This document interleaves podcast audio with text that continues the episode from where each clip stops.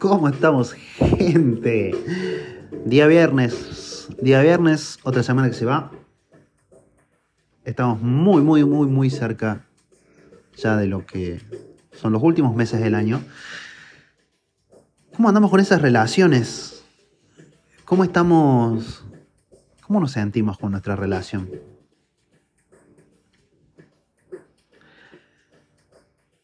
La pregunta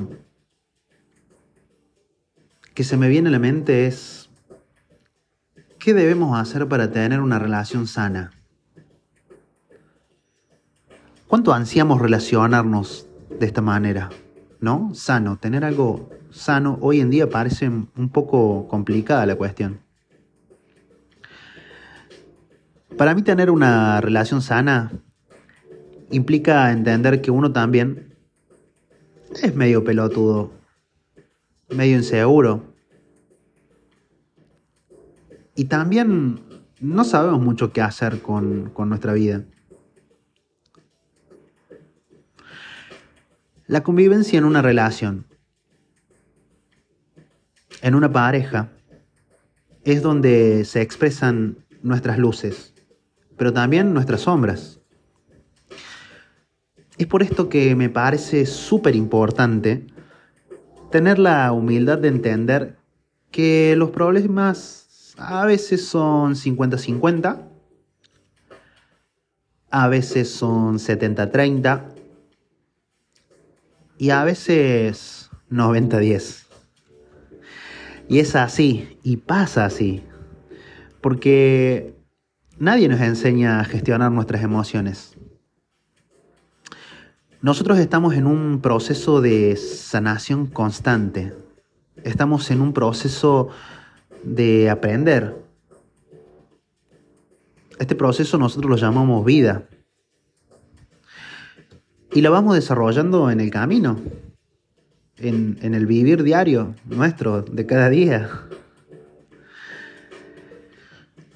Pero uno tiene que tener la humildad de entenderlo y también la valentía de pedir perdón. Uh, qué tema el pedir perdón, ¿no? Cuán orgullosos somos.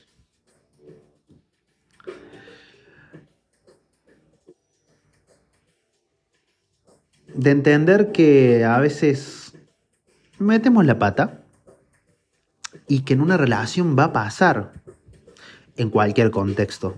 Vamos a meter la pata y nos vamos a equivocar. Pero podés pedir perdón. Podés pedir disculpas y en especial cambiar. No seguir repitiendo todo lo mismo. Digamos, esa misma agresión o esa misma situación que de verdad no le está sumando a la pareja. Yo creo que una relación se construye juntos, de a par. Y cuando la otra persona comete un error, se levante con un mal día, diga algo que nos lastimó, poder hablarlo, poder decirlo y construir ese vínculo por medio del diálogo. Pero, como les dije, esto se hace juntos. También puede suceder el hecho que siempre resulta en caer en la monotonía. Uf. Si hay cuestión complicada para muchos, ¿no? Qué miedo que le tenemos a esa palabra. Monotonía. Pero, ¿por qué pasa esto? Yo podría mencionarte varios puntos, pero arranco por este. El que hayas ganado su amor no significa que vas a tener su amor por siempre. Y te lo digo más claro, no seas boludo, no seas boluda. El amor es un hábito que se riega día a día y se mantiene día a día. No pienses que porque esa persona te está amando, te va a amar eternamente. No, papá. Si vos tenés un... no tenés un gesto de dulzura, un gesto de atención, de no hacerla sentir amada o amado a menudo, El amor se gasta. Se gasta si no se cuida. Y es así. Y la verdad que me parece muy sano que sea así. Si no hay un mensajito media mañana, si no hay un plan de a dos, si ni siquiera se miran o se dan un beso, es muy difícil mantener esa relación en el tiempo. Cuídalo un poco, coqueteala un poco, hace que tu pareja se sienta deseada, hace que se sienta la persona más hermosa del mundo. Y así vas a ver que con un poco de tu atención y dedicación, la otra persona probablemente suspire al verte más allá de las cuestiones físicas. El amor es un hábito.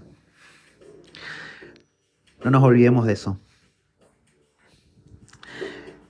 Y muchas veces acompañado de este sentimiento, de la mano casi, siempre va la libertad.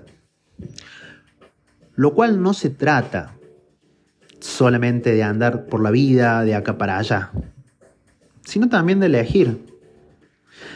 De elegir a la persona todos los días, a esa persona especial, a tu pareja.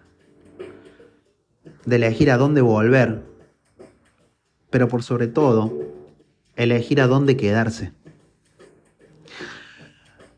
Por eso, para mí la libertad significa elegir.